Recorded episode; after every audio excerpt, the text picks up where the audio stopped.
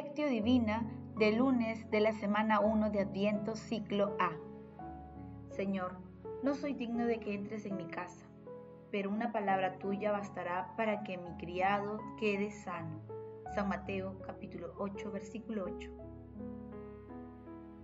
Oración inicial. Santo Espíritu de Dios, amor del Padre y del Hijo, ilumínanos con tus dones para que podamos comprender los tesoros de la sabiduría que Jesús nos quiere revelar en este día. Otórganos la gracia para meditar los misterios de la palabra y revélanos sus más íntimos secretos. Madre Santísima, intercede ante la Santísima Trinidad por nuestra petición. Ave María Purísima, sin pecado concebida. Paso 1, lectura. Lectura del Santo Evangelio según San Mateo capítulo 8, versículo del 5 al 11. En aquel tiempo, al entrar Jesús en Cafarnaúm, un centurión se le acercó rogándole, Señor, tengo en casa a un criado que está en cama paralítico y sufre mucho. Jesús le contestó, voy yo a curarlo. Pero el centurión le respondió, Señor, no soy digno de que entres en mi casa, pero una palabra tuya bastará para que mi criado quede sano. Porque yo también vivo bajo disciplina y tengo soldados a mis órdenes y les digo a uno, ve y va, al otro, ven y viene, y a mi criado, haz esto y lo hace. Al oírlo, Jesús quedó admirado y dijo a los que le seguían, les aseguro que en Israel no he encontrado a nadie con tanta fe. Les digo que vendrán muchos desde Oriente y Occidente y se sentarán en la mesa con Abraham, Isaac y Jacob en el reino de los cielos. Palabra del Señor. Gloria a ti, Señor Jesús.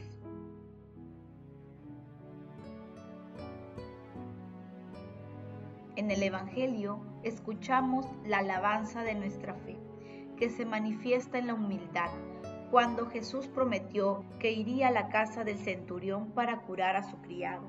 Respondió aquel, no soy digno, y declarándose indigno, se hizo digno, digno de que Cristo entrase no en las paredes de su casa, sino en las de su corazón. Pero no lo hubiese dicho con tanta fe y humildad si no llevase ya en el corazón aquel que temía que entrase en su casa en efecto, no sería gran dicha el que el Señor Jesús entrase en el interior de su casa, sino que se hallase en su corazón. ¿Qué cosa pensáis que alabó Jesús en la fe de este hombre? La humildad. No soy digno. Eso alabó. Y por eso alabó. Eso fue la puerta por la que él entró. La humildad del centurión era la puerta para que el hombre entrase para poseer más plenamente a quien ya poseía. San Agustín. El texto de hoy relata un episodio protagonizado por Jesús en Cafarnaúm cuando un centurión romano se le acerca y le ruega que cure a su siervo. Este mensaje se encuentra también en Lucas capítulo 5, versículo del 12 al 16. Los centuriones pertenecían al imperio romano y tenían responsabilidades militares y políticas. Eran considerados paganos y los judíos creían que si ellos ingresaban a la casa de un pagano quedaban impuros. El centurión seguramente no conocía la ley de Moisés, pero se acerca a Jesús con humildad, generosidad y compasión para suplicar por la salud de su siervo que se encontraba muy enfermo aun cuando tenía poder militar y político. Se sentía indigno de que Jesús entre en su casa. Sin embargo, tenía mucha fe en él y sentía mucha estima por su siervo.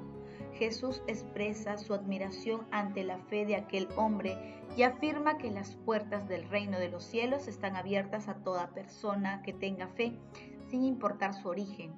De esta manera, Jesús establece la universalidad de la salvación, a la que se accede por la fe y no por la raza ni la nacionalidad. El centurión quedó unido al sacramento de la Eucaristía ya que sus palabras se han convertido en una de las más hermosas oraciones litúrgicas con que los fieles nos preparamos para comulgar. Señor, no soy digno de que entres en mi casa, pero una palabra tuya bastará para sanarme. Paso 2. Meditación. Queridos hermanos, ¿cuál es el mensaje que Jesús nos transmite a través de su palabra? La fe inquebrantable del centurión en Jesús es realmente admirable y nos llena de asombro. A la vez, es un maravilloso ejemplo que debemos cultivar pidiendo al Espíritu Santo la gracia para alcanzar dicha fe. Es también una lección, ya que a veces rechazamos a personas que no forman parte de nuestra comunidad e incluso de nuestro credo, pero que, sin embargo, son ejemplo de actitud y fe inquebrantable. Por ello, la lectura de hoy es un llamado para que confiemos nuestros planes a nuestro Señor Jesucristo y nos abandonemos en Él, y así conseguir la sanación de nuestro espíritu y la paz de nuestro corazón. También para interceder ante nuestro Señor Jesucristo por otras personas. Queridos hermanos, meditando la palabra, conviene preguntarnos, cómo está nuestra fe y confianza en nuestro Señor Jesucristo? ¿Acercamos a personas a nuestro Señor Jesucristo para que Él las sane? Que las respuestas a estas preguntas nos impulsen a confiar plenamente en nuestro Señor Jesucristo, pidiendo la gracia al cielo de aumentar nuestra fe. Jesús, María y José nos aman. Paso 3. Oración. Concédenos, Señor Dios nuestro, esperar vigilantes la venida de Cristo, tu Hijo, para que, cuando llegue y llame a la puerta, nos encuentre velando en oración y cantando con alegría sus alabanzas. Amado Jesús, acepta nuestro deseo de acercarnos más a tu sagrado corazón. Te suplicamos, nos envíes tu Santo Espíritu para que nos ayude a aumentar nuestra fe en tu bondad y dar testimonio tuyo a través de nuestras vidas. Amado Jesús, necesitamos que sanes las enfermedades de nuestro corazón. No somos dignos de que entres en nuestras casas, pero con tu palabra y presencia nos renuevas y nos salvas. Amado Señor, otórgale a la iglesia la fe del centurión que transformó su confianza y humildad en un prodigio de amor y de fe. Amado Señor Jesús, te suplicamos recibas en tu reino por tu inmensa misericordia a nuestros hermanos difuntos. Dulce Madre María, Madre Celestial, intercede ante la Santísima Trinidad por nuestras peticiones. Paso 4. Contemplación y acción. Contemplemos a nuestro Señor Jesucristo con un texto de Giorgio Sibini y Pierre Giordano Cabra.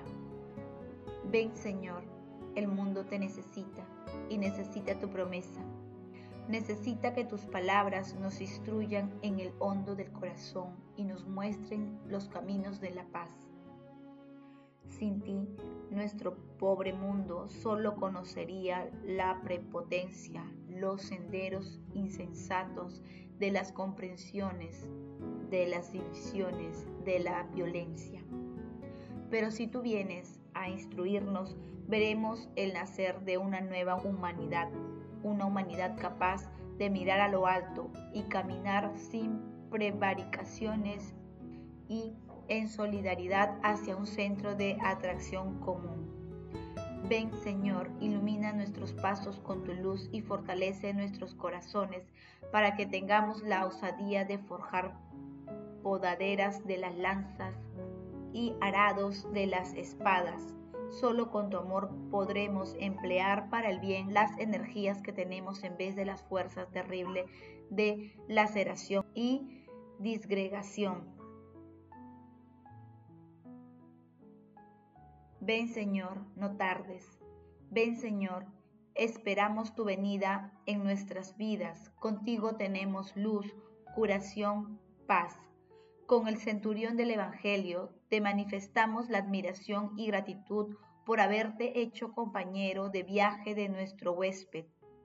Señor, yo no soy digno de que entres en mi casa, pero di una sola palabra y mi criado quedará sano.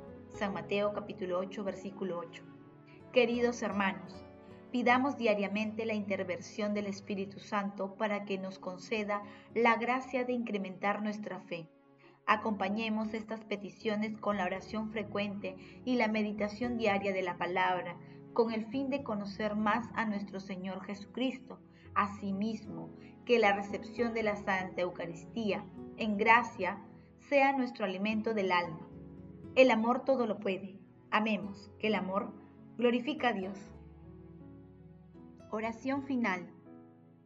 Gracias Señor Jesús porque tu palabra nos conduce por caminos de paz, amor y santidad. Espíritu Santo, ilumínanos para que la palabra penetre a lo más profundo de nuestras almas y se convierta en acción. Dios glorioso, escucha nuestra oración. Bendito seas por los siglos de los siglos. Madre Santísima, intercede ante la Santísima Trinidad por nuestra petición. Amén.